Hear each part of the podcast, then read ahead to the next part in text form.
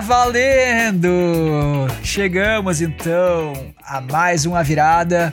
Essa é a virada que vai falar sobre os principais acontecimentos do mês de março. E eu tô aqui, é claro, com o grande, o magnânimo Bruno Peroni. E aí, turma, mais uma virada. Apesar da gente ter pulado o mês anterior, por N motivos aí, a gente não conseguiu gravar. E a gente resolveu esperar né, o, o próximo mês e fazer um programa mais completo aí, cobrindo um pouco do que aconteceu nos últimos dois meses, né? Então a gente tá aqui gravando no dia 25 de março. E a gente vai cobrir aí o que aconteceu ao longo do mês de fevereiro e março de 2022. E como vocês sabem, esse novo formato da virada, que a gente está chamando de A Virada Talks, traz os principais acontecimentos aí, inovação e tecnologia dos meses. E a gente então conta um pouco para vocês, fala um pouco das nossas perspectivas sobre esses assuntos. E é um programa mais contraído, né, Bruno? Mais um bate-papo aí do que aquelas aquelas aulas, eu posso eu vou me permitir chamar de aulas que a gente dava, né, sobre cada segmento. Exatamente. Então a gente vai fazer mais nesse formato de bate-papo e, e, a gente ainda pretende também chamar convidados para esses papos. Se tudo der certo, aqui no mês que vem a gente vai ter mais uma ou duas pessoas debatendo com a gente aqui os assuntos do mês. Ótimo. Vamos começar então, Bruno? Bora.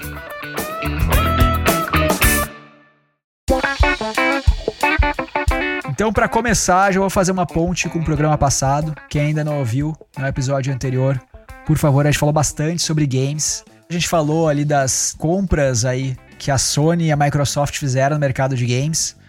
E a gente falou um pouco sobre o Netflix, né, que também estaria mirando esse mercado. Enfim, eles tinham comprado já um estúdio, né, o Night School, no final do ano passado e tal. E é isso, assim, a gente deixou desse jeito. E aí, uma semana depois, eu abri o meu Netflix no telefone, no mobile, e já tinha uma sessão ali de games. Eu falei, pô, eu mandei na hora uma, um print pro Bruno. Né? Pô, já tem uma sessão de games aqui, a gente falou, imagina se tivesse games nessa assinatura padrão no Netflix e tal. Aí eu fui pesquisar e, de fato, em alguns países, em alguns locais, desde novembro eles já estão. Né? Mas eu acho que eles estão entrando aos poucos. O Bruno entrou na hora no telefone dele ali e não estava aparecendo ainda essa sessão de games, né, Bruno? Exatamente. Dá uma olhada aí pra ver se no céu aparece, né? a gente sabe que a maioria das pessoas assiste, assim como a gente, na, na televisão, na própria Smart TV, então é, é, diferente, não usa necessariamente no telefone. Ainda mais agora, enfim, com a pandemia que a gente tava mais em casa, acaba usando menos, né, no, no mobile. Mas aí, Logo no início de março, aqui agora no dia 2 de março, foi anunciado a compra da Next Games por 72 milhões de dólares, que é aquele estúdio que a gente falou que desenvolveu Stranger Things, que desenvolveu o jogo do Walking Dead e tal, que a gente já tinha mencionado no episódio passado. O Netflix foi lá e comprou os caras.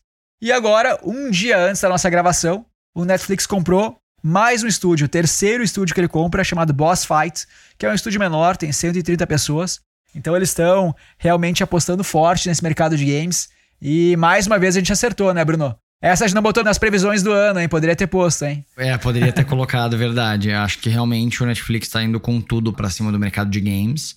E essa entrada, essa compra dos estúdios, né? Me parece que eles vão começar com uma estratégia mais focada em aproveitar o conteúdo e a propriedade intelectual que eles já têm dentro de casa, das dezenas, centenas de shows, de filmes que eles produzem, né? Então, como é que eles vão conseguir gerar mais receita por conteúdo original? Acho que esse é o principal foco, me parece. Além de, claro, ter também um serviço de streaming de jogos ou eventualmente de jogos embutidos ali, né? Da pessoa poder pagar eventualmente lá na frente. Isso ainda acho que não está tão claro, mas a pessoa poder ver streaming de jogos ou poder ter uma assinatura que a pessoa tenha acesso a um bundle de jogos no mesmo estilo que a gente comentou no último programa de PlayStation Plus, né, ou do Game Pass da Microsoft, porque daqui a pouco eles vão ter uma série de jogos desses relacionados aos seus conteúdos, então jogo do Stranger Things, jogo do Squid Game daqui a pouco, do Round 6, né? E as pessoas que são gamers vão poder acessar os jogos, claro, de forma individual, mas eles talvez vão oferecer aqui já tentando fazer um pensar um pouco sobre as derivadas dessa estratégia vão poder adicionar mais alguns reais na sua assinatura e ter acesso a todos os jogos dos estúdios Netflix. Legal. Round 6 que foi tema do encontro anual dos Super Players esse ano. Botamos um sniper profissional de paintball pra. Olha só. pra jogar batatinha frita com o pessoal. Nossa, esse aí eu queria estar lá pra ver. Eu quero fotos depois, quero vídeos, Gustavo. É, é. As fotos são impagáveis. A gente pode até, de repente, postar uma lá no, no Instagram do Avirado. É, no Instagram do, do Avirado. ai, ai. Boa. Teve um outro movimento bem importante nesse mercado de conteúdo que a gente sempre fala, né? Que foi a conclusão da aquisição da MGM, dos estúdios da MGM pela Amazon. Que é uma aquisição que já estava, né, sendo avaliada aí já há alguns meses. E ela foi concluída, foi uma aquisição aí de 8 bilhões de dólares. E é muito grande, né? Enfim, a MGM como holding ali tem mais de 4 mil filmes e 17 mil episódios de shows de TV.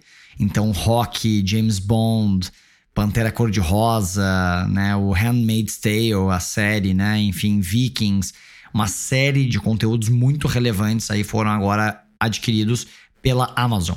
E talvez aconteça o mesmo que aconteceu, com o mesmo destino do que aconteceu com os conteúdos da Disney e o Netflix, né? Então, alguns desses conteúdos já nem estão no Netflix, mas daqui a pouco eles vão deixar, mas alguns estão, né? Então, daqui a pouco eles vão desaparecer e, e cada vez mais as plataformas fazendo essa briga por conteúdo proprietário, né?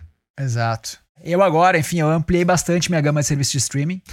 eu tava com Netflix, hoje eu tô assinando uns quatro ou cinco já. É, essa é a tendência. Olha, aumentaram o share of wallet aí. Exatamente. O mais doido é pensar, né, que a gente começou esse movimento do streaming dizendo, olha, é muito mais barato do que a TV a cabo, né? Então, Netflix custava 19 reais, 20 reais nos Estados Unidos 10 dólares, enfim. Então era muito barato, né? Ah, na Amazon Prime você já usa também, já, já tá embutido na sua assinatura do Prime, que eu acho uma jogada genial da Amazon.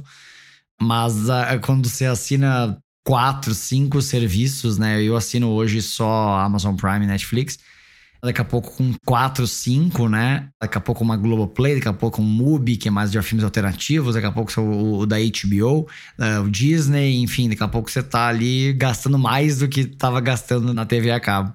É, mas cara, é o preço de dois ingressos de cinema, né? Você assina todos eles e dá dois ingressos de cinema, então ainda assim é, é pro consumidor ainda é muito barato. Exato. Falando da Amazon, né? A Amazon é aquele negócio, né? Assim, já que é tão barato, já que tá incluso, todo mundo tem, né? Os serviços deles, tanto de música quanto de streaming, de vídeos e tal.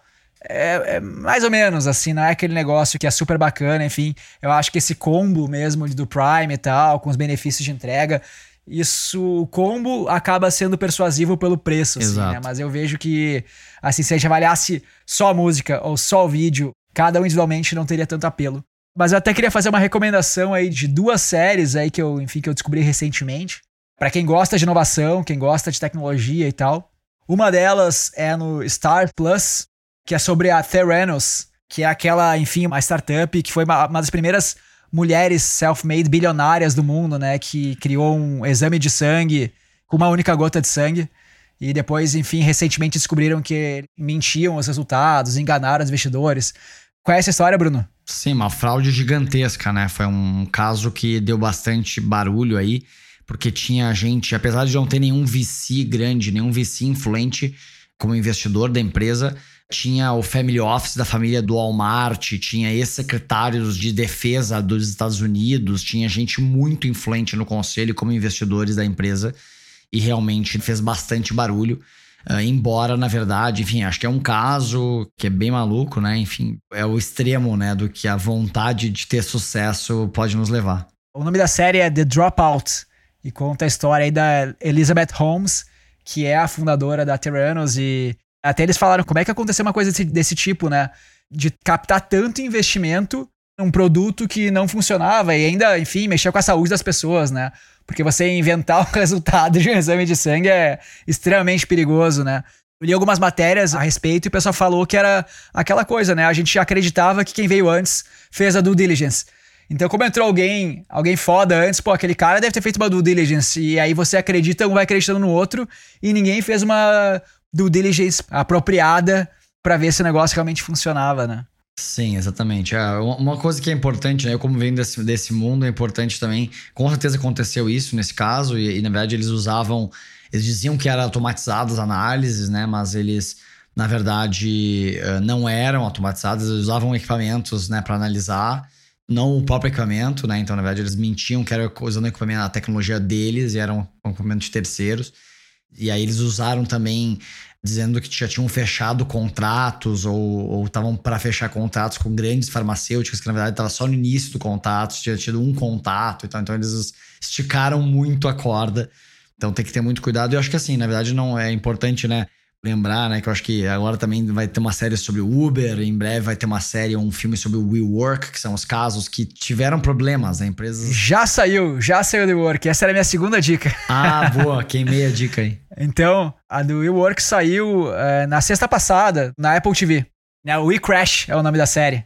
Que também conta, enfim, a história do WeWork, que, enfim, né, virou uma, uma startup também gigantesca, bilionária, e depois deu todo também aqueles casos da excentricidade, assim, digamos, do, do Adam, né, que é o founder e tal, e, e todos aqueles problemas, enfim, aquele fiasco, né, do SoftBank e tal, do, com relação aos, ao não retorno do investimento, né. É, muito doido, né? Ele conseguiu vender a o WeWork de uma maneira muito ousada, ele tinha uma visão incrível e conseguiu também, com, com base nisso, criar muita expectativa. E, e aí sim, acho que o caso do WeWork é, é, ele é ainda mais emblemático, porque ele trouxe, sim, grandes investidores de risco, né? De nome, de renome, de história. Principalmente o SoftBank, né? Mas trouxe outro, diversos outros players que entraram nessa jogada. E que, na verdade, no fim, era. Não é um negócio ruim, é um negócio bom, né? O WeWork, só que ele estava sendo avaliado como um negócio de tecnologia. Exato. Né? Quando, na verdade, ele era um negócio de locação de espaço, ele era um negócio de real estate, né?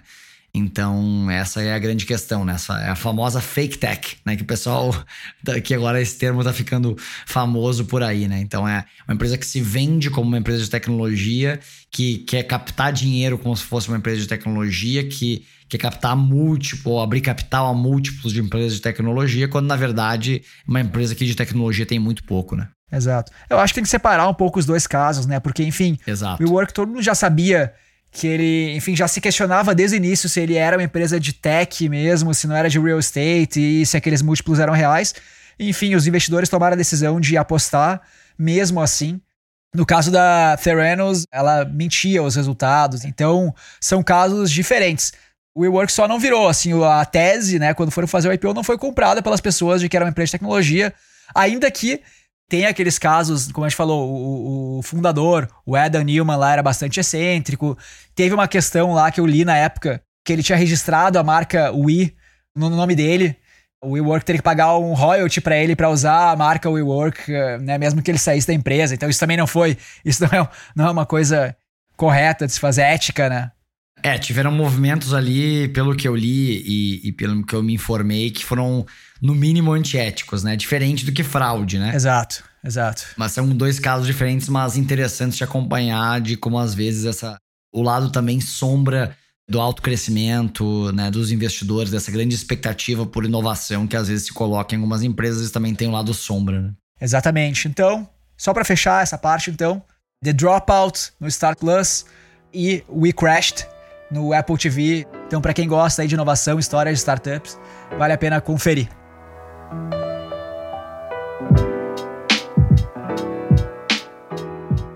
O segundo assunto que a gente queria trazer aqui hoje, que dominou o noticiário aí, né, nos últimos dois meses, foi a guerra entre a Rússia e a Ucrânia, né? E que, e que doido, né? A gente vê uma guerra dessas proporções acontecendo, não que o mundo já não tivesse conflitos e guerras acontecendo né, nos últimos anos, mas chama mais atenção porque acho que pouca gente estava esperando que esse conflito ia se tornar concreto e também, querendo ou não, é um conflito que acontece mais próximo da gente, né? Então, apesar de muita gente reclamou e chamou atenção em relação a isso, ah, mas muito mais gente morreu na Síria, muito aconteceu muito mais refugiados na Síria morreu gente também na Somália e no Afeganistão e tal. E realmente, eu acho que são provocações interessantes, mas é inevitável que a gente se comova mais com coisas que são, né, e com fatos que são mais próximos da nossa realidade ou mesmo mais próximos fisicamente, né?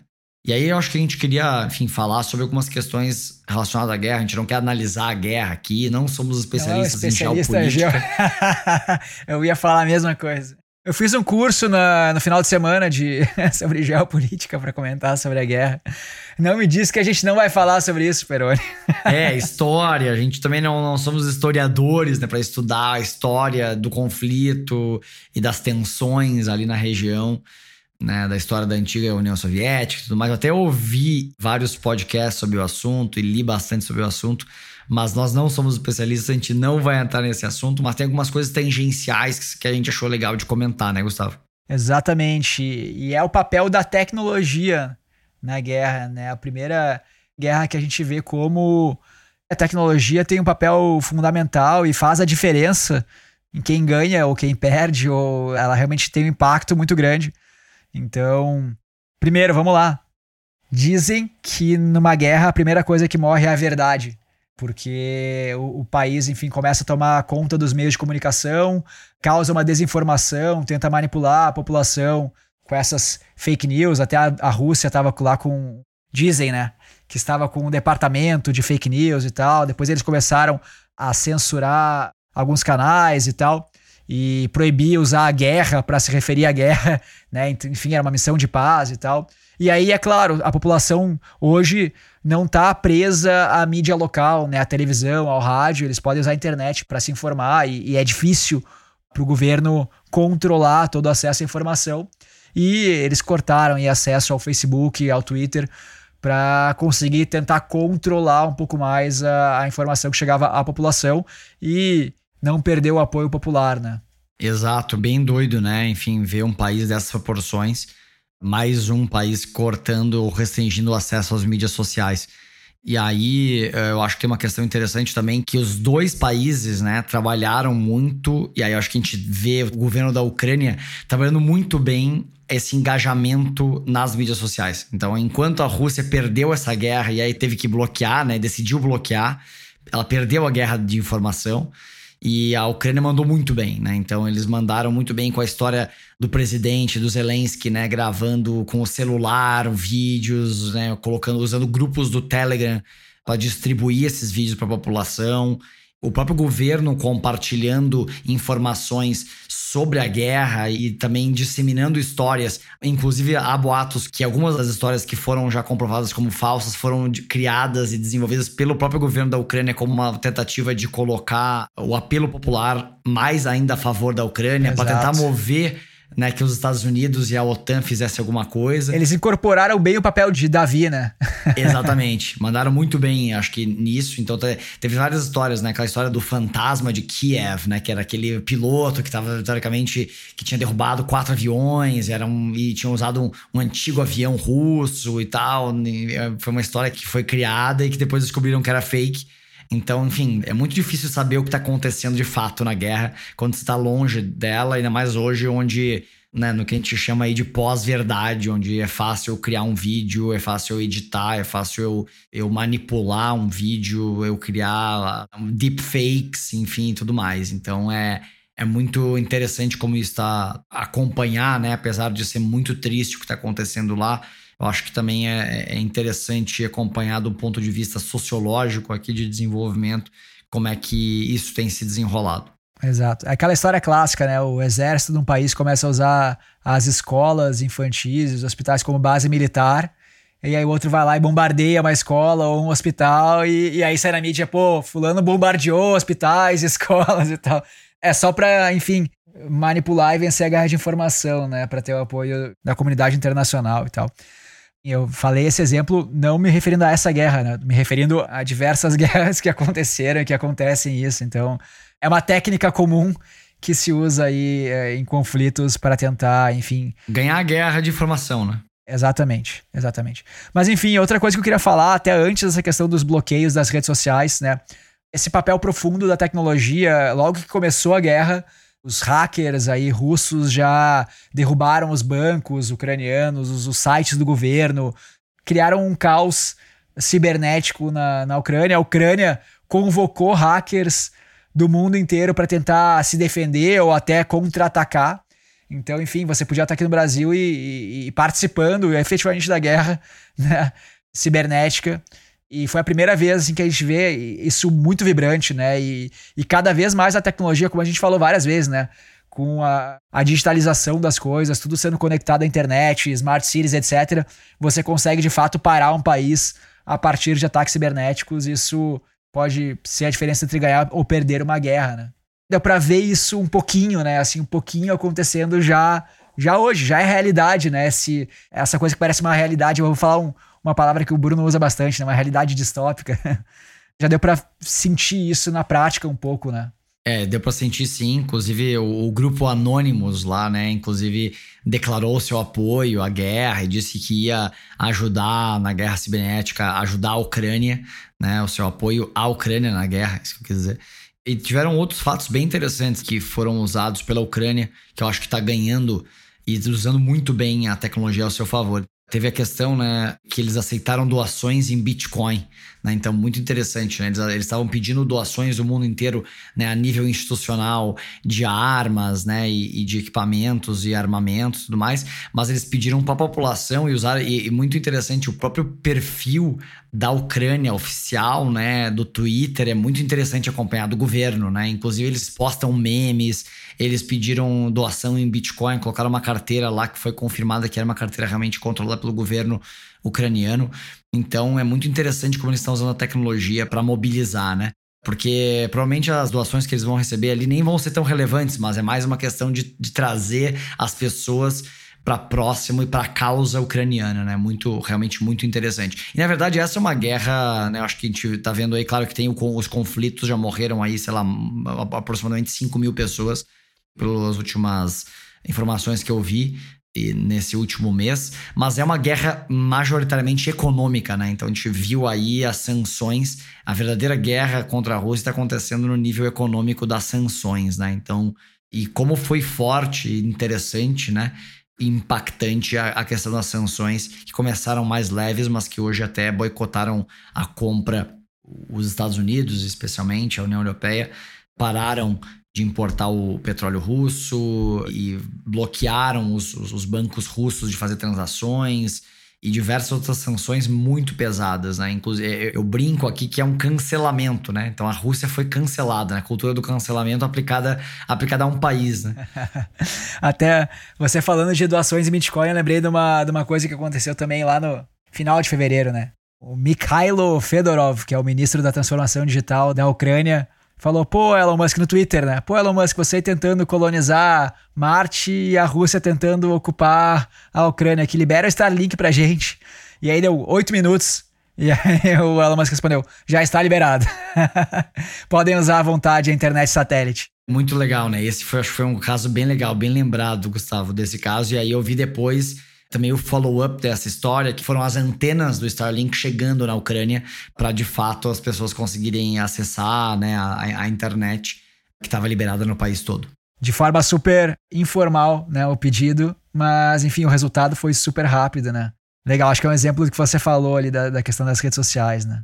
É, e essa questão do cancelamento aconteceu também no nível de país, né? E no nível de empresas. Então, eu até fui atrás aqui e, e encontrei um site, um levantamento de como as empresas mundo afora estão se posicionando em relação ao conflito, quais que disseram que estão saindo da Rússia, quais que disseram que vão reduzir as operações, quais que não responderam, então meio que ignorando.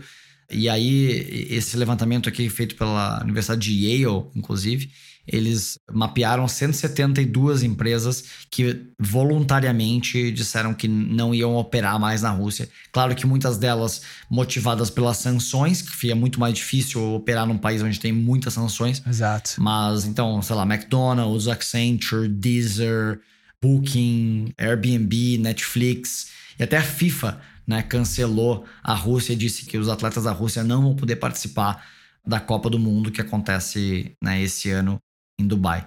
O Airbnb até teve duas ações bem interessantes, né? Falando já. Teve uma que foi usar os Airbnbs para hospedar os refugiados. Então, ter valores promocionais lá, eu não lembro exatamente, talvez, Bruno, você sabe até melhor que eu. É, eles doaram dezenas de milhares de diárias, né? Eles pagaram os hosts e fizeram essa doação de diárias em diversos países da Europa para, para os refugiados. E a outra foi uma forma de gerar doações para os ucranianos. Então eles estavam incentivando as pessoas a alugar, mesmo sem, enfim, de todos os lugares do mundo, mesmo sem ter intenção de se hospedar na Ucrânia, mas a reservar estadias o mais rápido, o mais curto possível para o dinheiro chegar logo né, nos hosts, mas reservar, enfim, moradias lá e tal, e, e usar isso como uma forma de doar dinheiro para as pessoas lá, para os hosts da, da Ucrânia.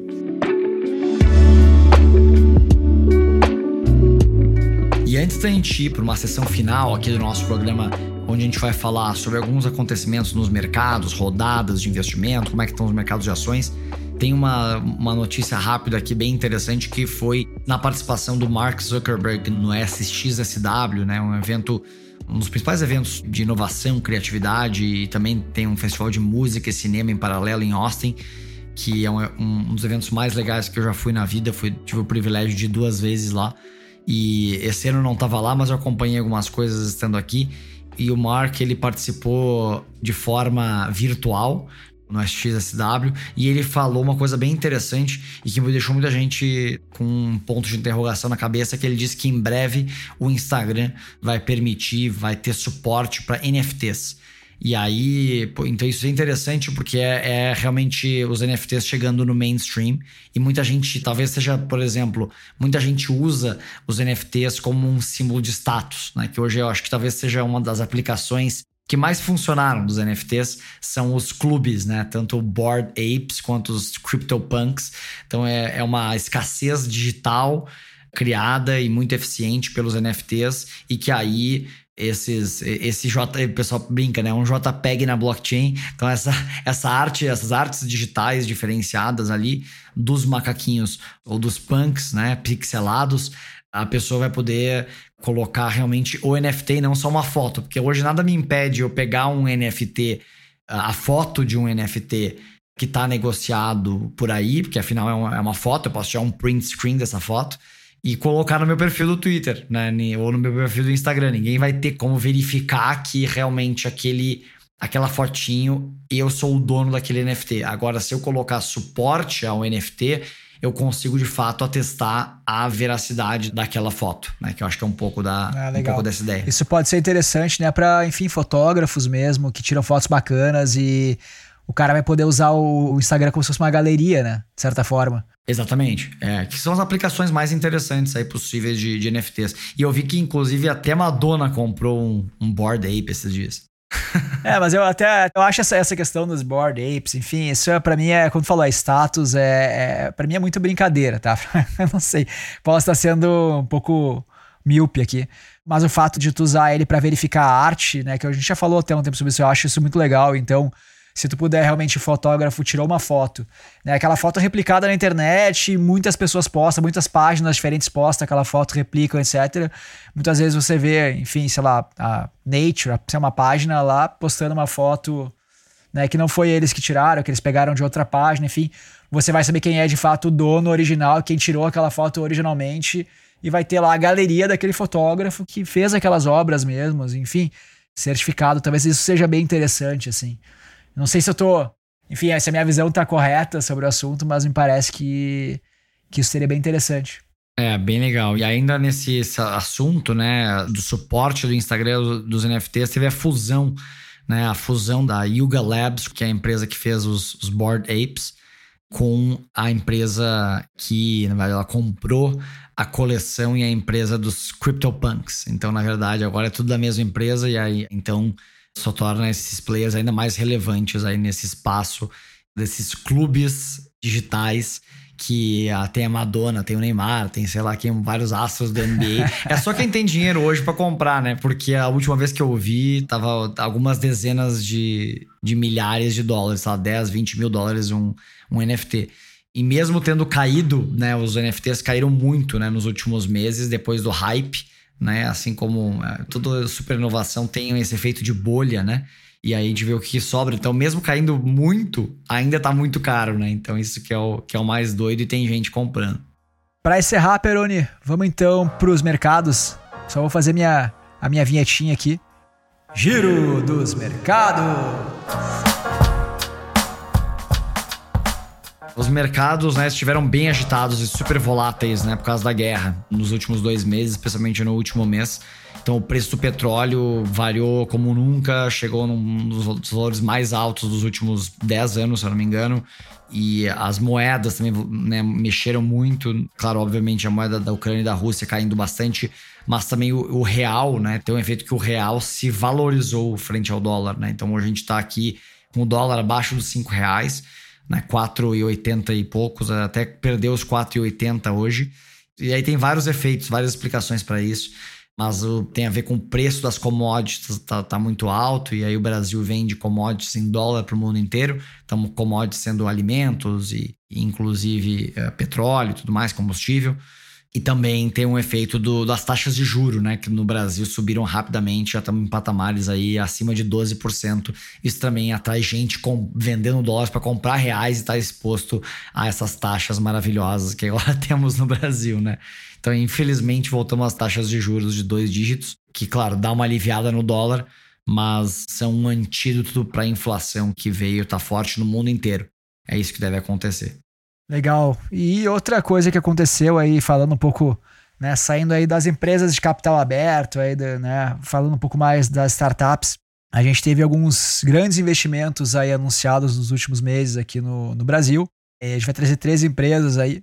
A primeira delas, ali no final de janeiro, dia 31 de janeiro, né? A GUP, uma plataforma HR Tech que faz, atua muito na parte de recrutamento e seleção.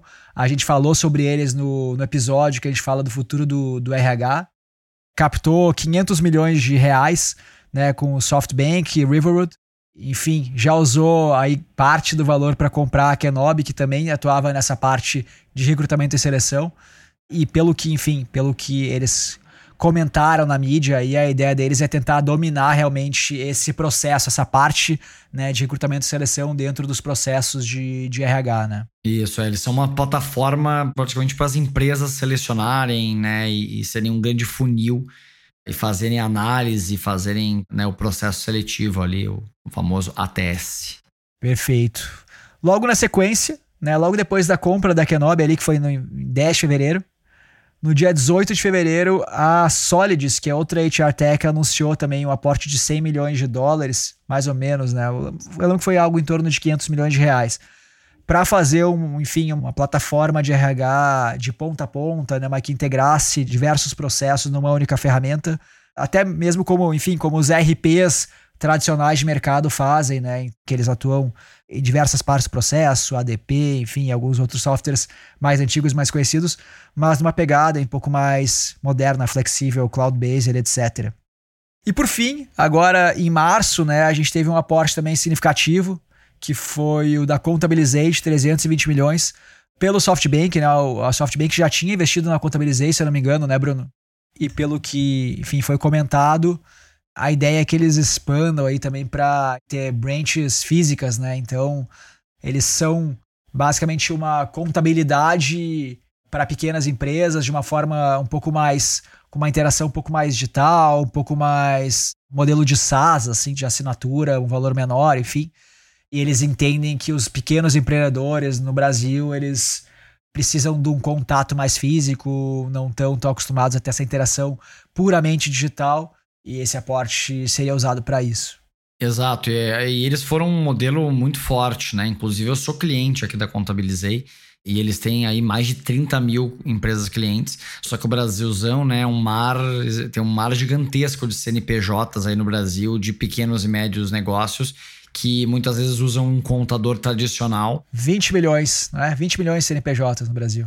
É, 20 milhões. Então, imagine, boa parte disso certamente são micro e pequenas, que é o foco deles. E né, eles têm planos aí que vão desde 70 reais, né? Muito competitivo mesmo para operações mais simples. Eles têm planos aí que são abaixo de 100 reais. Isso geralmente um contador cobra aí no mínimo meio salário mínimo para atender uma empresa quando não um salário mínimo, né? Então eles são uma contabilidade online, então eles têm contadores do outro lado mesmo, então não, não é 100% digital, por uma questão regulatória, então tem que ter um contador do outro lado, mas eles escalam, né? Eles dão capacidade de atendimento muito mais robusta e reduzem a necessidade de um atendimento humano utilizando um software, que é muito legal. E aí estão avançando também para outras áreas aqui de fintech, né, de serviços financeiros associados a empresa que já tem ali, que já emite as notas por ali, que já eventualmente já poder fazer cobrança dos clientes por ali. Eles também têm a questão de folha. Então tem várias integrações interessantes ali para serem feitas em mercados adjacentes. E por hoje, pessoal, é isso. Fiquem ligados aí no A Virada. Agora sem falha, né, Bruno? Sem falha Agora a gente já gastou, né, Gustavo, a nossa, a nossa licença aí de pular é. um mês. Agora não podemos mais falhar, pelo menos, no mínimo até o final do ano, né? É, mas tem que ver que a gente, enfim, desde que a gente começou a virada, foi a primeira vez que a gente falhou. Né? A gente, claro, a gente tinha as temporadas antigamente, né? Não era sequencial. E foi a primeira vez que a gente falhou. Mas enfim, agora, né, podem ficar ligados. Então, para quem ainda não segue o A Virada, não assina o A Virada na sua plataforma de podcast favorita, aproveita e clica aí no assinar, seguir, subscribe, etc. E é isso aí. Falou, pessoal. Até a próxima. Tchau. Valeu.